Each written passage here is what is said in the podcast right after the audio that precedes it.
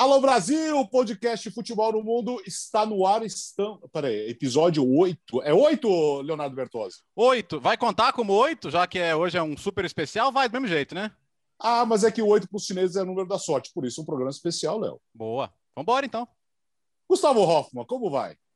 Tudo bem, Alex? Prazer enorme estar aqui mais uma vez com vocês dois e estes três novos elementos. Exatamente. E você que nos acompanha, você pediu e aconteceu, já aconteceu. O crossover com o correspondentes Premier, João Castelo Branco, direto de Londres, com Nathalie Gedra, Renato Senise, grandes amigos, agora no podcast do Futebol no Mundo. E aí, João? Fala, Alex. Pô, muito legal que a gente já conseguiu fazer esse crossover, né? Olá, Albertose, Hoffman. Nathalie Gedra e Senise estamos sempre juntos aqui na Inglaterra, mas somos fãs do futebol do mundo, Ficamos muito felizes que vocês conseguiram começar um podcast também. E é um podcast de luxo, né? Lembrando aos ouvintes que a gente está no YouTube também, né? Porque aqui o negócio é chique no futebol no mundo, porque o Alex, o Alex consegue tudo. Ele, ele manda e desmanda na ESPN, então estamos bem acompanhados. É, eu tento. Aprendi, eu tive uma boa escola, né, João? É... Renato Senise e Nathalie Gedra. Deixa eu virar aqui para eu enxergar direitinho. Grandes amigos, olha só pessoas maravilhosas. Renato Senise, grande companheiro durante anos na ESPN Brasil, Nathalie Gedra também com a gente, sempre por aqui. Quero dizer que o Renato Senise foi um dos primeiros estagiários na ESPN Brasil. Entrega a idade dele mesmo, vai. Pode falar. É, é um dos primeiros. Aliás, você e quem mais? Você e o Bruno Chiarione, hoje é. trabalhando na CNN, né, Senise? Eu e o Bruno Chiarione. Primeiro, um enorme prazer estar aqui com os companheiros de longos e longos anos. É, primeira turma de estagiário da ESPN em 2015 foi quando eu entrei. E mentira. 2015? Foi 2015. Ah, Você tá louco? 2015, 2015 já era de todo linha de passe já. Foi, não, foi 2004. Foi 2003. Turma de 2003, 2004 eu fui efetivado na ESPN faz alguns anos aí. E 2003? Então, né, 2003, 2003. E aí trabalhei alguns anos no futebol no mundo com essas figuras, outros no dia de passe, resenha, fiz tudo que podia fazer aí. É um, é um prazer enorme estar com vocês de novo. É, eu, eu queria falar que eu adoro, eu já falei isso para vocês, mas falo agora na nossa edição especial, porque está acontecendo. Eu adoro o podcast do Futebol no Mundo, ouvi todos e, e, acho que o João está especialmente feliz porque, pelo menos, ele tem umas férias da gente falando tanta groselha, né? Toda semana o João tem que, né? Ainda ele e o Senise. Agora, pelo menos, vocês vão me ajudar também a apartar um pouco. O João, ele que mais fala groselha. Ele, ele, ele, tá, ele tá louco.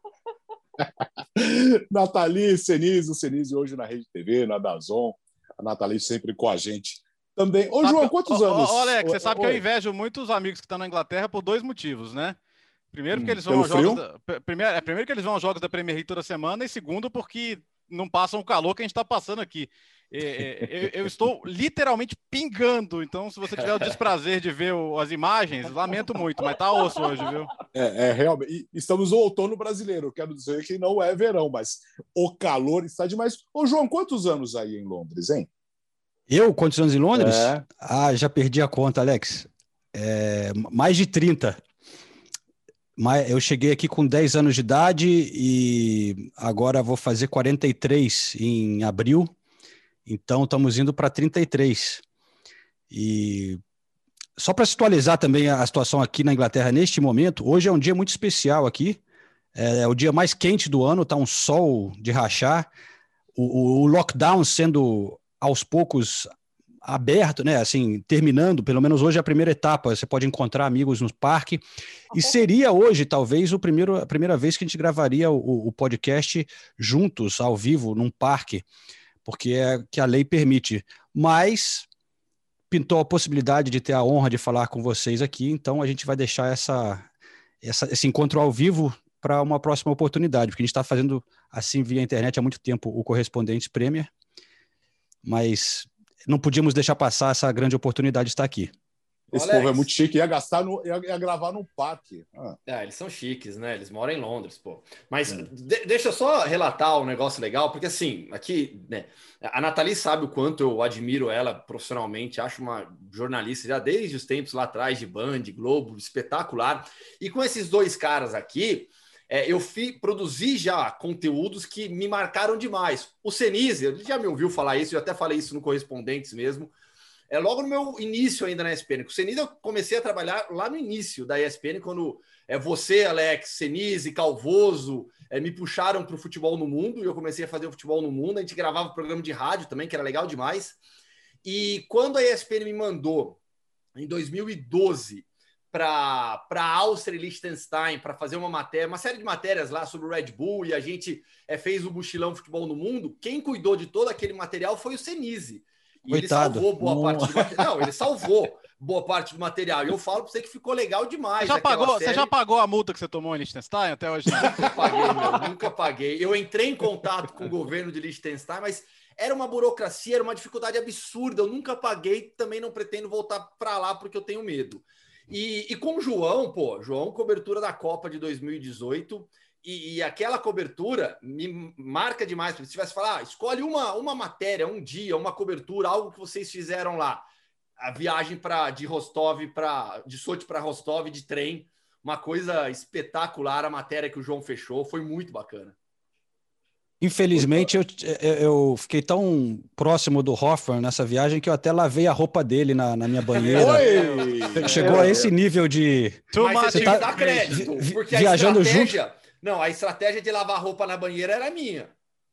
É, é verdade, mas ele não sabia pendurar as roupas, aí ficava tudo amassado. Eu montei um varal, enfim. Aí os bastidores dessa. Cobertura de Copa do Mundo é assim, né? a convivência é. Você fica muito tempo junto, né? Dividindo o quarto às vezes, e, enfim. É. Mas foi muito bom, muito bom. Mas, Hoffman, eu também lembro bem da, daquele material e foi muito legal editar. Aliás, muito legal aquela época, né? Que a gente viajava, ia para Liechtenstein. Quando, quando, que a gente vai imaginar agora indo de novo para Liechtenstein? É, ele não pode entrar. É, eu não. Ele não pode entrar. Falando em viagem, antes de começar a falar sobre futebol, bons tempos, né, João? Da, aquela da viagem interminável em Pequim também. Ah, sensacional. O Alex Seng montou uma estrutura fenomenal lá na Olimpíada para nossa cobertura da ESPN em 2008, né? E foi uma aventura, né? Porque lá não é fácil você fazer as coisas né? na China. Mas o Alex, pô, tinha é, uns apartamentos que ele alugou. Então a gente tinha uma estrutura bem legal num condomínio, todo mundo ficando no mesmo condomínio, com cozinha para cozinhar. Então um fazia comida um dia, chamava a galera para o apartamento deles mas era difícil. E, e os motoristas, claro, não, não conseguimos motoristas para todo mundo que falavam inglês ou ainda mais português, né? Então a comunicação era muito louca. Às vezes tinha que ligar para o Alex ou para era a Lili, né? Sua, sua prima. Isso, a Lili, é. a, a filhada. É. Para falar avó. com alguém, para traduzir por telefone para o motorista, para explicar o que você queria. Isso, porque eles estavam dentro do carro juntos, né? O motorista estava dentro do carro com o motorista junto, tinha que ligar para eu falar com ele. É, foi, uma, foi, foi uma grande uma grande aventura. Vocês falam roupa, só para terminar, gente. É, a gente tinha problemas com lavanderia, né? Então eu tinha que, para as pessoas estranhas não entrarem no apartamento, eu tinha que recolher as roupas de todo ah. É só isso. Dia sim, dia não, eu tinha que ir lá, eu tinha que ir lá recolher. Ah, o João reclamando só de lavar as roupas do Gustavo, pô. Imagina. É, o, o é. Alex tendo que pegar a cueca do Trajano, assim. Já pensou se perder? Se perder a meia do Trajano? O que, que, é, é isso? Não é possível. Ou é, não, não vou. Hoje não tem programa. O Alex perdeu minha meia. É, não tem comida também. Pô, o negão não tem comida, então ninguém vai trabalhar mais nessa porra. Bom, escuta. ô, ô, João, aí na Inglaterra já, depois de tanto tempo, uh, o que é considerado um time grande? Para que o que, que precisa para um time ser tratado como grande aí na Inglaterra? Bom, a gente pode começar dizendo que o Tottenham não é grande. Só para não, para explicar. É, dessa vez eu tenho alguém, tem alguém aqui para defender, para ajudar o Senise, né? Porque o, o, Gustavo Hoffman sempre me enche muito saco. Quando ele viajou aqui para a Inglaterra, ele, ele chegava na minha casa de na época da sele... que a gente foi cobrir a seleção, ele chegava gritando na minha rua: Come on, you Spurs! e a minha. Você, você, morava em uma casa azul e branca? a minha janela é pintada de azul. Não, é, é, eu tô brincando, mas. É, bom, a, Inglaterra tem muitos clubes com muita história, né? Isso é uma coisa que é, eu acho que é muito legal da Inglaterra, mas eu acho que para o clube ser considerado grande aqui, tem outros fatores que pesam. A torcida, claro, né? Um, enfim, além da história, você tem que ter uma torcida, você tem que ter títulos, né? Claro. É... E eu, eu acho que você tem que ter ídolos também, né? Que marcam a história de um clube. Então, sei lá, por exemplo, o Leicester já ganhou a Premier League recentemente, tá indo bem. Olha, o, o Hoffman com a camisa do, do Leicester, para quem está acompanhando no YouTube. Mas é difícil você chamar o Leicester de um clube grande, né? Pela é uma cidade pequena, não tem uma torcida expressiva assim muito grande pelo país, não tem uma história é, antiga de muitos títulos. É... Mas é uma coisa que a gente vai debater aqui. Eu acho que é, tem clubes, por exemplo, o, com certeza o Senise vai argumentar que o, que o Tottenham é grande, é, porque tem títulos na história e tal. Não, mas certo? ó, o, o, Aston Villa é melhor, é maior que o Leicester? É. É, é. com certeza. Ok. É, eu acho que a lista de, de, se você olhar os títulos, né, dos, uhum. Dos times, eu acho que isso com certeza pesa aqui na Inglaterra. Mas, claro que muitos são é, história, a história vai ficando muito antiga. Por exemplo, Nottingham Forest, uhum. que ganhou títulos europeus, ainda é um clube grande. E o Blackburn? Não, é, mas, mas eu acho que o Nottingham Forest, historicamente, sim, é grande, mas agora não é mais, né? É, mas, e eu acho que a história pode, você pode, um clube pode ir ficando para trás. Cada vez mais difícil, eu acho que um clube muito grande ir ficando para trás, porque agora os clubes grandes ganham muita grana, né? Por, por exemplo, o Manchester United, pô, mesmo uma fase longa agora sem ganhar muitos títulos na Premier League, é, pô, a, a, o que conseguiu ter de alcance, de torcida, de, de contratos comerciais, vai segurar o time ali como um, um gigante durante muito tempo, né? Essa discussão é boa, cara, que eu tava pensando aqui. É, aqui no Brasil, todo mundo se ofende se, se, se não acha o próprio time grande. E, e, eu acho que o inglês é mais de boa com isso, assim, tipo, o, o, torcedor do time pequeno, ele, ele não precisa falar que o time dele é grande. Ele tá, eu torço pra um time pequeno, cara, o time do meu bairro, aqui da minha cidadezinha e tal, e é, é, ele tem até um certo orgulho disso, né? Então, acho que não tem essa necessidade constante de, de afirmação. Agora, para mim, o mais importante é entender que isso muda, cara. Isso muda, isso muda. Porque hoje, muita gente para provocar o Chelsea, Manchester City, que chegaram onde chegaram por, por, claro que foram comprados, né? Um pelo Abramovich, o outro pelo Estado soberano lá dos Emirados. E... Mas esses times passaram a ser dominantes, né? Olha o que eles dividiram já de títulos de, de, de, Premier League, o Chelsea já ganhou Champions. E no caso do Chelsea tem até uma visão equivocada de que o Chelsea era pequenininho. O Chelsea tá, vinha uhum. ganhando títulos, o Chelsea ganhou a Recopa Europeia, ganhava a FA Cup, o Chelsea estava chegando em finais constantemente. É, é, no primeiro ano do Abramovich ele estava na Champions, né? Chega a semifinal de Champions até. Então não é que, que o time fosse um lixo completo e de repente ele tenha virado o maior de todos. E as coisas mudam. Então, o que, quem que é maior hoje, o Everton ou o Manchester City? Hoje é o Manchester City, pô. Não vai discutir? Nos anos 80, o Everton era campeão inglês, era forte, até por culpa da, da, da tragédia de Heysel, não conseguiu jogar uma Copa dos Campeões quando ganhou em 87, mas era gigante. Hoje não é, cara. O Everton é um time grande, super tradicional, mas não é maior que o Manchester City. É, é isso não é imutável, isso não está escrito na pedra para sempre. É, é, pelo menos é como eu vejo. E, eu acho legal a gente reforçar o que o, o, que o, o que o Léo falou, que aqui na Inglaterra realmente tem muita gente que prefere que o time continue sendo um time de segunda divisão, de terceira divisão, sem investimento. Eles falam, esse é o verdadeiro futebol, não é o futebol do Manchester City, uhum. não é o futebol do Chelsea. E não é da boca para fora, não. Eles gostam, eles gostam da arquibancada velha, eles gostam de pagar cinco reais, cinco pounds, né, cinco libras no, no ingresso, eles gostam de, de poder levar talvez uma bandeira para o jogo. Você, Nis, a história do United of Manchester forte. é isso, né? É isso, é. é. exatamente isso, e eles têm orgulho, eles têm muito orgulho disso. Então, eu, eu, eu, eu acho, eu concordo com o Léo, eu acho que a discussão aqui é, é um pouquinho mais evoluída nesse sentido. Uhum. Você não, não existe uma briga, ah, o meu time é grande, o seu é pequeno. Tem, é claro que tem, mas não tem tanto. E agora, eu, eu acho assim, é, é essa discussão recente é, é, muito em cima do Big Six, né? E o Big Six, muita gente confunde é, é, tradição, história, títulos com a realidade atual. O Big Six é uma coisa recente. O Big Six é a, a discussão do Big Six, a formação do Big Six foi depois que veio o investimento de todo, como o Léo falou, é, do, do City, do Chelsea, o Tottenham também, por mais que não tenha conquistado grandes títulos, tem um investimento muito grande. Então, esses seis times tomaram a dianteira. É, o, o, Tottenham não ganha título há muito tempo, mas está sempre lutando. O Arsenal não, não, ganha a Premier League há bastante tempo, mas está sempre lutando. E, salvo alguns acidentes, eles estão sempre entre os seis. O Arsenal não está entre os seis, não estou querendo provocar, mas o Arsenal faz quatro temporadas que não disputa a Champions League. Já é muito muito anormal isso para o Arsenal, pelo, pelo investimento, pelo tamanho, pelos títulos. Então, o Big Six não é uma coisa de 50, 60 anos atrás. O Big Six é recente. E eu concordo Mas... com o Léo. Nada, nada evita que daqui 10 anos o Big Six seja diferente. Saia o Arsenal, saia o Tottenham, e entre dois. Agora, eu sempre quando tem a discussão dos maiores clubes da Inglaterra, eu falo isso e eu acho que isso vai demorar para mudar, se é que vai mudar algum dia.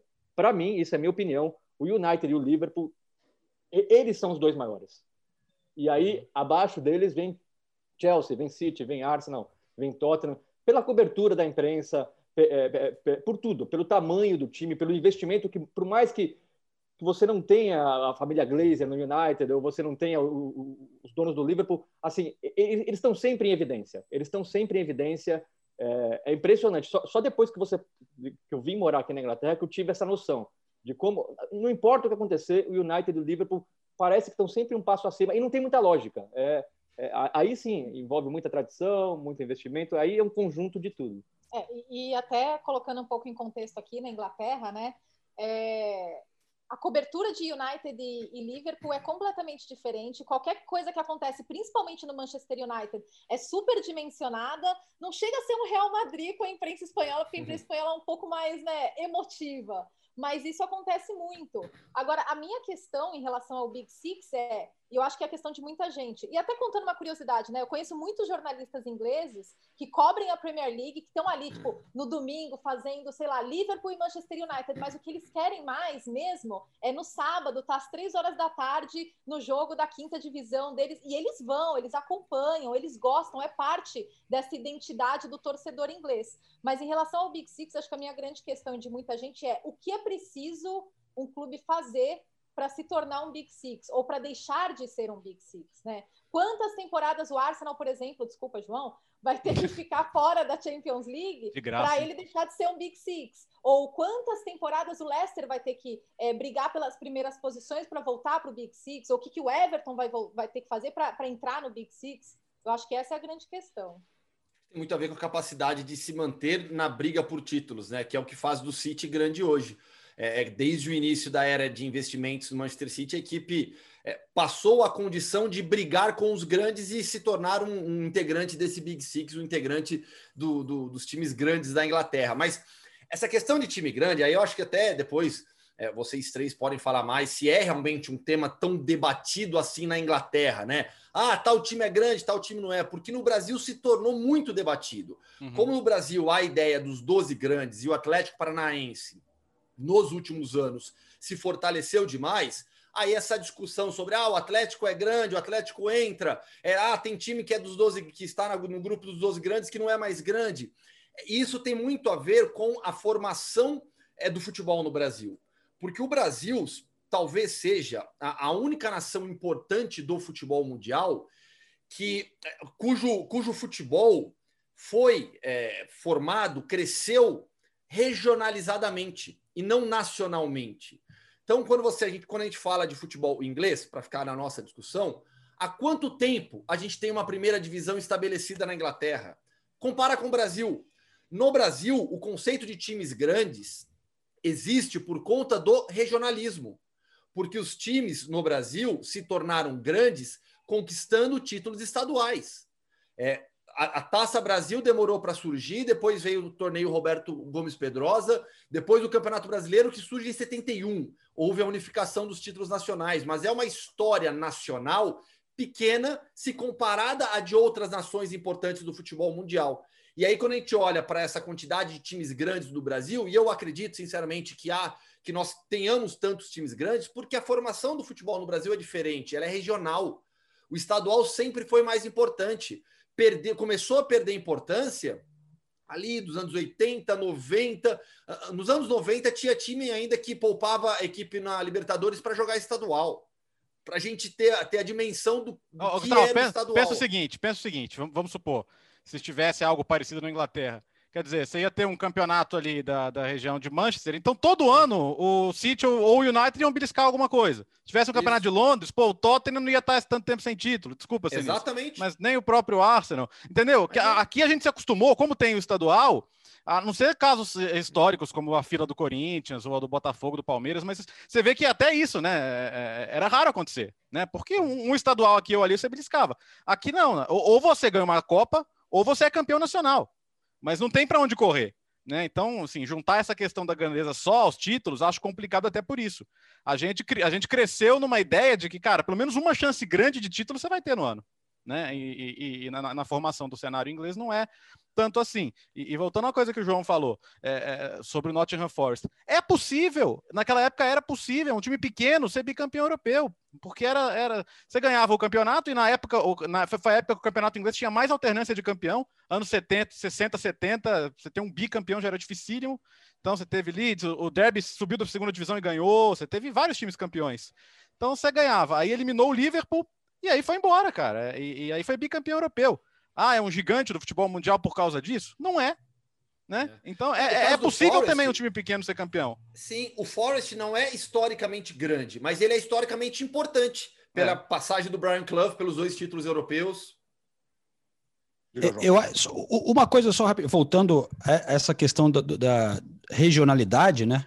Eu acho que aqui na Inglaterra, claro, é um país muito pequeno, então não tem é muito diferente do Brasil. Completamente. É, mas a questão da região e do local, até de uma, de uma maneira mais é, intensa ainda, eu acho que a identificação com o clube local da sua região, do seu bairro, é uma coisa muito importante aqui na Inglaterra que faz existir isso que a gente falou no início, de ter essa paixão por clubes pequenos, né? Vem disso daí. Aqui na Inglaterra, você realmente torce para o clube do seu bairro. E como são clubes tão históricos, né? Clubes pequenos, jogam no mesmo lugar, no mesmo estádio, às vezes há mais de 100 anos, ali entre as casinhas, né?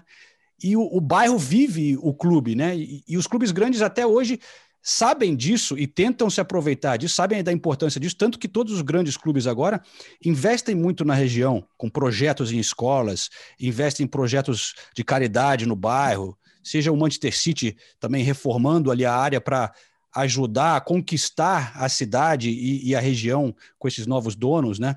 É, então, eu acho que essa identificação com o bairro é muito importante na Inglaterra e, e, e acaba li, levando a, a, existir essa coisa de torcer para um clube pequeno. Né? A Nathalie Senise, como eu, já fizemos muitas matérias que sempre dá muito gosto de fazer, né? Você ir para esses pequenos clubes Pô, e você vê um, um outro futebol, né? Como o Senise estava falando, aquele futebol que você paga 5 libras para entrar e não 50, uhum. mas você pode levar a família toda, é, você tem, você encontra o pessoal ali do seu bairro. A o, molecada... jogador te, o jogador te conhece pelo nome, né, João?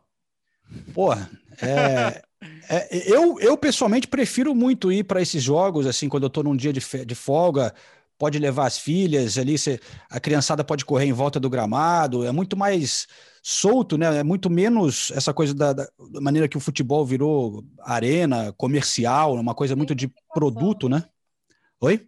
A gentrificação, né? A grande, grande, a grande discussão dos, dos grandes clubes aqui, dos clubes que viraram marcas mundiais, principalmente no caso do Liverpool, porque o Liverpool ainda tem uma ligação muito forte com a cidade, mas tem um projeto de internacionalização muito grande uhum. e os torcedores vivem muito ressentidos, principalmente as pessoas que moram no entorno de Enfield, vivem muito ressentidos com essa internacionalização do Liverpool, principalmente por causa de ingressos, acessos, projetos, né, que incluam os, os torcedores. Aqui é muito comum, né? Todos os clubes eles têm associações de torcedores e né, essas associações de torcedores são, são muito ativas, né? Eles gostam de participar, eles querem saber do que está acontecendo no clube e o clube sabe disso, é cultural. Então o clube dá um retorno para essas associações de torcedores, existe essa relação, alguns mais distantes, outros mais atuantes, né? Uma coisa que é interessante é que os clubes ingleses, os grandes, investem muito mais em tentar conquistar torcedores fora do país internacionalmente do que em outras regiões do país, porque você não vai conseguir.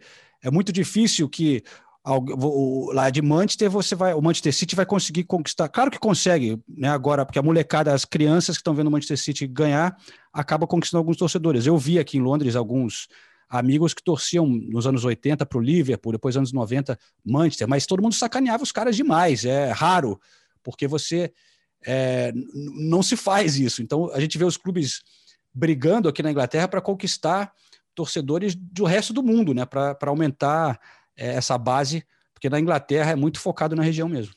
E, e a gente falou, o João falou da, da importância do bairro, da, da, da, como as pessoas se identificam, e essa é outra discussão aqui também, porque, por exemplo, o West Ham, ninguém tem, tem, dúvida que o West Ham é um dos times mais tradicionais da Inglaterra. Uhum. Talvez não entra da discussão de Big Six, porque faz tempo que também não chega nem perto de conquistar um título. Mas o West Ham mudou de casa e não foi para muito longe da onde era a antiga casa. Mas até hoje não conseguiu se encontrar na nova casa. E você fala com os torcedores do West Ham, 90% deles vão falar não é a mesma coisa, a arquibancada é longe, não, não, yeah. é, não, não, é longe não, não, é do mesmo jeito que era antigamente. E é, e é o que vai passar o Everton agora. Eu estou curioso para ver, porque claro que os torcedores estão empolgados, porque o, primeiro que o local é sensacional. É lindão, é, né? É, é lindo. Eu fui, quer dizer, tá, hoje está meio destruído, é uma, é uma região que vai ser revitalizada. É, o projeto é lindo. o projeto é lindo. Mas eu estou curioso para ver se um ano depois, esses mesmos torcedores que estão empolgados hoje não vão falar, poxa, estou com saudade do Goodson Park, não é a mesma coisa, não é então, a, essa tradição aqui na Inglaterra é muito forte. E ao contrário do Brasil, os torcedores admitem quando eles não gostam. Os torcedores do West Ham admitem que não gostam do estádio novo, por mais que ele seja lindo. Eu acho lindo, é um dos estádios mais bonitos da Inglaterra. Admitem até demais. Né? Mas eles o tempo todo mostram o descontentamento, porque eles são muito identificados. A tradição aqui na Inglaterra é muito grande. E aí, voltando para a discussão dos, dos clubes grandes, a tradição é, também acaba pesando muito nessa discussão, porque é, desculpa voltar para o Tottenham, mas o, mas o, o Tottenham do, do, Big Six é disparado que menos tem títulos. O Tottenham tem dois títulos ingleses só. É, é o Sunderland tem mais título inglês que o Tottenham. Sabe? É, tem muito time com mais é, título que o Tottenham, mas o Tottenham tem essa identificação com o norte de Londres. O Arsenal chegou depois do norte de Londres. Então, tem a, tem, tem a discussão do, dos judeus na torcida do Tottenham. É, é muita história envolvida em um clube só. É, é, até a mudança recente do estádio para o mesmo lugar. O Tottenham fez uma coisa que ninguém conseguia fazer. O Tottenham estava construindo o estádio novo e jogando ainda no velho. Uhum. Você, você ia para o estádio velho e você já via a arquibancada do novo sendo construída. Então, é, é, é, é, muita coisa acontecendo num clube só, por mais que não tenha tantos títulos. Então, isso tudo acaba é, levando em consideração. Agora, eu estou realmente curioso para ver o estádio novo do Everton, como é que vai ser a recepção, como é que se vai realmente mudar o, o clube de patamar, porque a esperança é que isso aconteça. É, bonito vai ficar, pelo menos a gente viu. Aliás, a, elogiar o Everton que está fazendo na, nas redes sociais em português um baita trabalho, né? São vários clubes que fazem, mas o, o do Everton é muito bom mesmo, assim. Então, de parabéns. Essa coisa do, do non-league, né? De viver o futebol, como vocês estavam falando, é uma coisa que é difícil explicar aqui, mas a questão da regra do blackout de TV, né? Quer dizer, é, é, é proibido, agora é por causa do, do lockdown, não, mas é, é proibido passar futebol, né? É proibido passar futebol no sábado à tarde na televisão, qualquer futebol. Pode ser inglês, estrangeiro. Três da tarde, sábado, não tem futebol na TV, porque é para você ir ver o seu time, é para você ir para o jogo menor. É uma coisa que, assim, em pleno século XXI, você pensar que tem um horário que não pode passar futebol na televisão é uma coisa meio louca para a gente. Mas é isso, né? É para você não ter a concorrência, né? É, aqui no Brasil tem horário em to... aqui tem futebol em todos os horários, né, Nathalie? É, não, então, e aqui já tem muita gente que contesta isso, porque já ficou claro que as pessoas, assim, existem estudos que mostram que as pessoas não vão deixar de ir ver o seu time para ir assistir o Arsenal ou o Liverpool, porque ele uhum. quer ver o time dele, né? Então, já conversei com vários ingleses sobre isso e às vezes eles falam: olha, por que, que é assim? Porque estamos na Inglaterra e as coisas na Inglaterra são assim. É, é, é, isso? Então é isso, então vai ser sempre isso. Isso, isso é muito inglês, sabe? É, eu já conversei com várias pessoas, eles falam muito isso. A regra é essa. Ah, mas por quê? Ah, então vamos mudar. Ah, não, mas a regra é essa. Então, isso, isso é bem da Inglaterra. E essa paixão dos ingleses pelos times menores, como eu falei agora há pouco, né? Eu, eu sempre achei as matérias sobre os times pequenos, aqueles estádios minúsculos, as mais legais de todas, porque isso é a cultura do futebol, é isso que move a gente. Né? Nem dá para a gente ficar, eu imagino para o João, né? ficar indo, se fosse torcedor, sem, sem ser jornalista, ficar pagando aquela fortuna que são os ingressos, não tem como. E aí você vai nos estádios menores, você se diverte com a família, é um outro ambiente, é completamente diferente. E algo que sempre me chamou atenção na Inglaterra e chama para todo mundo que gosta de futebol internacional é a quantidade de divisões que há no país. Né? A pirâmide do futebol inglês é gigantesca. É, e um detalhe que aí naturalmente tem a ver com o tamanho do país, a gente está falando de um, de um, de um país que é é menor do que Espanha, do que Alemanha, por exemplo, é, que você, quando você olha para a pirâmide do futebol inglês, só a partir da sexta, se eu não me engano, que começa a regionalizar. Né? E aí vai aumentando o regionalismo, né? vai diminuindo ali as distâncias, mas você tem pelo menos você tem cinco divisões nacionais. Né? Na Alemanha, é, a partir da quarta divisão já é regionalizada, na Espanha, a terceira divisão já é regionalizada. Então, você tem ainda essa cultura é, de, de nacional. Então, você torce para o seu time pequeno jogando uma competição nacional, isso sempre chamou atenção para mim também na pirâmide ali do futebol inglês. Aliás, posso fazer um parênteses só para não perder o gancho, que não tem nada a ver, na verdade, mas já que você falou de divisões inferiores. não, é que eu lembrei que o Deportivo da Corunha não subiu, hein? Coisa. E o pior que o Celta B. Tá na terceira. Imagina o time B do seu rival tá brigando para subir para a segunda divisão e você não conseguiu subir. Então. Tava correndo o risco de cair Feito até, parênteses. É. Há, há, há, duas ou três semanas eu estava acompanhando algumas notícias do, do, do Deportivo é, e a briga estava ali, ele estava muito próximo do rebaixamento, da zona de rebaixamento. É, ele precisa, ele precisa ainda garantir um lugar na nova terceira divisão, né? Que vai ser agora. É, que vai mudar. 40 times com, com dois grupos. Mas, voltando à Inglaterra, eu tô, tô achando o Alex muito calado, Alex. Eu, meu, tô achando o papo sensacional. É de repente eu lembrei do, Juventus, uh, do Juventus, aqui na rua Javari, que é um time de bairro, que é um time. É... Aliás, a Nathalie esteve lá uma vez, se não me engano. Que jogo que foi, Nathalie? É, eu, mas eu tenho uma lembrança. Primeiro, é, é, um, é um time de bairro, uhum. onde as pessoas do bairro vão lá, torcem, é, transforma uh, os jogos uh, num passeio.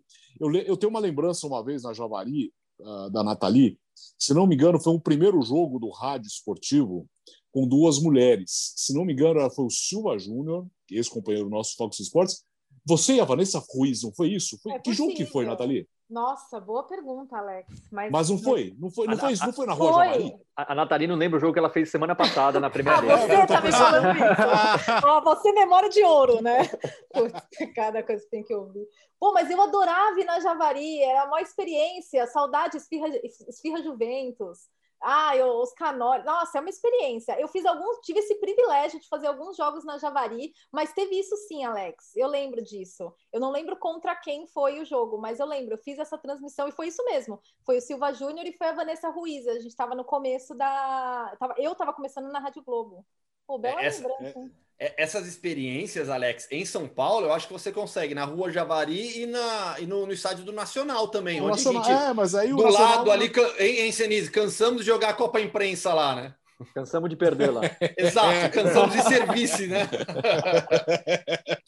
isso que eu, isso, ô, João, que, quem é o seu time, tirando o Arsenal aí, das divisões menores, aí na Inglaterra? Aqui na Inglaterra, é, é. eu tenho um time aqui da minha região no, no leste de Londres, que é o Clapton. Hum. Que, mas aí é. Já foi de uma divisão, tipo, oitava ou nona divisão, mas aí brigaram com o dono, a torcida começou um novo time, que é o, o Clapton Community Football, que, que caiu ainda mais. Então, o negócio, é, o buraco é lá embaixo. Mas é, mas é uma história legal, porque eles conseguiram, depois de brigar com o dono, comprar o estádio do, do Clapton original, porque o dono era um cara que não investia no clube, deixava não tudo caindo aos pedaços. Não, né? Que Eric? ai. ai, ai, ai, Agora ai, não, ai, só ai, falta você Acabou, falar que os torcedores são cleptomaníacos. Eu achava que era só no correspondente que tinha essas piadas. Meu Deus, não. É, aqui é sempre o Gustavo que causa. E vocês aí na Inglaterra, Nathalie Recenese? Você tem um time de divisões menores? É, é, é, é que, infelizmente ou felizmente, é, é, é, a gente está falando, mas tem um time que eu, depois de fazer uma matéria, eu passei a me identificar bastante. Ah. Não é um time que hoje é, tão pequeno, mas já foi pequeno por muitos anos, tanto é que não disputa a Premier League há mais de 60 anos, que é o Brentford. Uhum. Mas eu vou contar por quê. Ele gosta do Opa. Brentford porque era o único estádio que tinha um pub em cada esquina. Era, espetacular. Tá, mas, mas não tá mais lá, né? Trocou de estádio agora, é, saiu de lá. Trocou de estádio e eu fui fazer a matéria, era, faltavam 10 jogos só para acabar o Griffin Park. Foi, foi, foi, foi, em janeiro do, de, do, do, ano passado, então foi um pouquinho antes da pandemia. E, cara, assim, a matéria foi com sete minutos, tinha tanta coisa, tinha tanta gente falando. Os torcedores estão felizes e, e, e, os torcedores lutando para subir para a primeira divisão na temporada de despedida do Griffin Park, que tinha mais de 100 anos. Então, assim, a história é, é, era maravilhosa. é, eu fui fazer um jogo, dois jogos, na verdade, né? Eu fiz um jogo da segunda divisão e um jogo da FA Cup que acabou perdendo para o Leicester. Mas assim, e, e, hoje na Inglaterra você não pode assistir o jogo de pé, né? A gente vai no Old Trafford, a gente vai no Stamford Bridge, tem lá o Stuart obrigando você a sentar. E cara, no, no Griffin Park, dane-se. Todo uhum. mundo de pé e pulando e gritando, um monte de criança, mas muita criança no estádio. Então, a partir dali, eu passei a, a torcer bastante pro pro, pro Brentford. E até a plaquinha que a gente tem. Você sabe que a gente tem uma coleção de plaquinhas aqui, né? É a plaquinha que eu mais gosto, porque aquele dia foi, foi bem especial. E é um oh. clube que tem um projeto muito legal, né? O relacionamento com o Midland, a forma como ele busca reforços baseado em estatísticas, Moneyball pesquisas. Total, total. total, É muito legal total. a história do, do Brentford nessa relação com o Midland. E eu gosto demais do Thomas Frank, que é o técnico dinamarquês Nossa, do, do Brentford. É, é, ele, ele é né? doidão. É, é, gosto ainda mais do clube, ele é doidão. É personalidade. E, por exemplo, foi eliminado pelo Tottenham na Copa da Liga Inglesa jogando de igual para igual com o Tottenham. Não tá nem aí, ele não, não, não, não recua o time. Então, eu, eu torço para que quando voltar, né? Uh, acho que a temporada que vem vai ser normal, né? Os públicos, pelo que a gente está vendo aqui. Tomara que o Brentford dispute a primeira divisão. Está lutando de novo para subir. Ia ser sensacional ver os torcedores do Brentford no estádio novo, disputando a primeira divisão desde 46, se eu não me engano. Posso, posso, posso jogar uma bomba para os nossos correspondentes, que é por enquanto o assunto é, muito fácil, não? É, hum. é, eu, eu entendi, pelo que vocês falaram, que Liverpool e Manchester United são meio intocáveis, né? Como, como gigantes do futebol inglês. E se o United ficar nessa de mais 10 anos sem ganhar a Premier League e o City dominar, ganhar a Champions, não tem, não, não há uma chance dessa percepção mudar? Não. É difícil. Eu acho que não. Eu acho que não. E eu, eu, eu, eu, vou até me. E aí eu tenho um pouco de opinião pessoal também, mas eu, é, é, o que eu vejo no discurso aqui na Inglaterra. Querendo ou não, inegável que o City tem muita história, o City tem muita história legal, muito antes de chegar ao investimento é, não lutava tanto pelo título, por títulos, mas já tinha uma tradição. Só que o fato de contar com esse dinheiro, que ninguém no fundo gosta muito, uhum. acaba pesando também. Não, não, não, é uma coisa tão aberta, mas como foi para o Chelsea também, né? Exato. Foi para o Chelsea também. Então, então e, e, você vê até os torcedores do City reclamando até hoje. Pô, a gente ganha tudo e 70, 80% da mídia só fala do United, eles continuam ganhando tudo, porque é normal. É, é, é, é uma coisa assim que para mim vai demorar 50 anos para talvez mudar. Eu não vejo mudando no, no, no futuro tão, tão próximo assim. É, é... A, gente, a, gente, tem um livro aqui que chama, do, do, Manchester City que chama We Never Win at Home, We Never Win Away. Que era uma música que eles cantavam na década de 80. É, é uma música da torcida. Então a gente a nunca ganha em casa, a gente nunca ganha é, fora. A história do clube, a história da torcida do clube é muito legal, mas é bem legal mesmo. Os títulos vieram com dinheiro que né? É, e quando você fala e... com os torcedores velhinhos, eles até falam: esse pessoal tá achando que a gente vai ganhar todo ano. Vocês estão loucos, nosso, nosso mundo não é esse. Essa música aí fala, eu, a gente não ganha em casa nem fora, mas eu vou tomar todas, então não tô nem aí, não é uma coisa assim?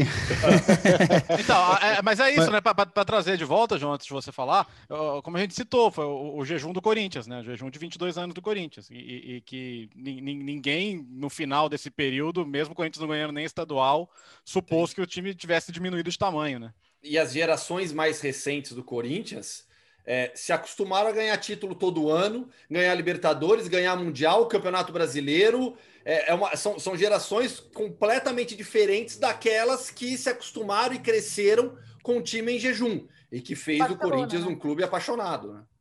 Mas, mas eu, eu, eu não coloco os. É, eu sei que vai ter muito torcedor do City que vai me uhum. xingar, como sempre xingam.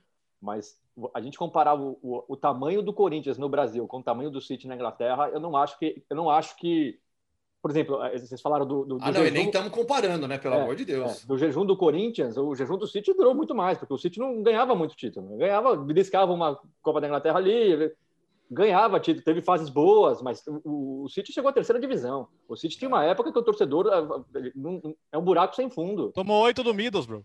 Tomou, exato, tomou oito do Middlesbrough. Então, é, não é o mesmo tamanho. Hoje é. Hoje o City faz 15 anos que, que é, na prateleira de cima mas... da Europa. Ainda não conquistou a Champions, mas está sempre ali lutando.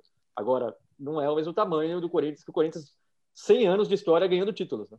Mas eu Gostei acho que se. Sinise. Gostei. Boa, é isso aí. É, é bastante, importante, importante. Jornalismo. É, essa defesa parabéns. apaixonada que eu acho legal, cara. É, mas eu acho que se o City dominasse como o Manchester United dominou na época do Ferguson, durante um período assim e ganhando Champions e dominando a Inglaterra, ia complicar, porque que nem a gente falou no começo, a, a história muda, né? Clubes ficam para trás, né? Mas sem dúvida, o United tem um, além de toda a história, tem, você vai lá no estádio, por exemplo, né? Você entra no Old Trafford, a magia do lugar, comparando com, com o Etihad, que é um muito mais novo, né? Toda a história e até essa coisa de, de tragédias, né? Aumenta um pouco a, a conexão afetiva do, do, país, né? Tanto o Liverpool com, com Hillsborough, o Manchester United com é, Munique, né? A tragédia do time que do Budsby Babes que, que caiu o avião. É, tem muita coisa, né? Mas eu acho que com o tempo é, as coisas podem mudar. O Guardiola criando aí um estilo de futebol que está conquistando, eu imagino, torcedores por todo o mundo, enquanto o United, né, a molecada vai lá na Ásia, que tem uma, o Manchester United tem uma torcida enorme na Ásia, mas agora, a nova geração que está nascendo lá na Ásia agora, vai torcer para quem? Vai torcer para o City, né? Não para o United. Aqui no Brasil a gente já vê isso, vários garotos que, que eu vejo pela, pela, pela a relacionamento ali de, amig de amigos do, do, do Vitinho, ah. da Martina, um monte de, de molecadinha que torce para time na Europa e não torce para time aqui. Ah, não, isso aí já faz tempo, né? Mas, já, mas no Brasil. Essa cultura, essa cultura já, mudou, já, já tem mudado faz tempo aqui no Brasil. Né? Mas é, é o time que está ganhando, né? No Brasil tinha claro, muito torcedor sim. do Arsenal ali na época do Wenger, no início, ele conquistou muita gente. O Manchester United também tem uma torcida muito grande no Brasil. E, e agora o Manchester, eu não sei, o Chenise está balançando a cabeça, que realmente o Tottenham tem alguns torcedores já no Brasil, não entendo porquê. Não, não... não, não, não sei como que foi esse feito. Na época do, na época do Wenger, a molecadinha torcia para o United, que o Wenger beliscava é. uma, uma, uma Premier League ali, três anos depois outra, mas quem dominava o Mundial de Clubes. Mas o Ar... No Brasil, o Arsenal é um dos maiores times, cara, de torcida. Tem a Arsenal no Brasil, tem. Bom, ele tá só me sacaneando, ele sabe. ô, ô, Alex, posso fazer uma confissão? E aí, e aí é legal que a gente chama até o pessoal ah. para participar e, e, e ah. colocar nos para quem é confissão de leve, né? Não, não, para quem estiver para quem né? estiver acompanhando no YouTube pode deixar os comentários aqui embaixo também, que é um tema sempre legal. É, estádio que eu não conheço e mais tenho vontade de ir um dia, Old Trafford. Eu morro de vontade de conhecer o Trafford, não conheço, nunca fui para Manchester. Eu, assim, escolhe um estádio que você nunca foi e você quer, quer conhecer. Old Trafford. Não sei o que, que os companheiros e a companheira pensam. É, boa, boa ideia. Nunca fui. Montevideo? É, nunca fui. Boa, o Centenário e o Azteca, mas o Centenário mais. Eu queria ir para Bomboneira. A Bomboneira. Bomboneira, você entra, você sente um clima ali, né? Tem, uma, tem, um, tem um negócio muito, muito louco, a Bomboneira. É, e você, Léo? Rapaz, me pegou, hein? Puxa vida. Cara, posso pensar? Ah, já sei. Pode pensar.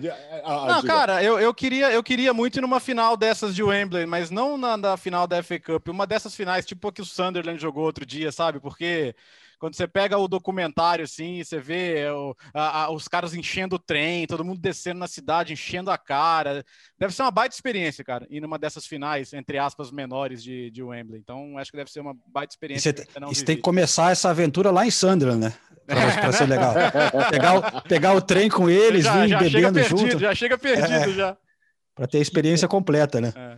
E você, é espetacular, é espetacular mesmo, Léo. A gente fez um Huddersfield na final da é, no playoff final. É, quando o Huddersfield Huddersfield Reading.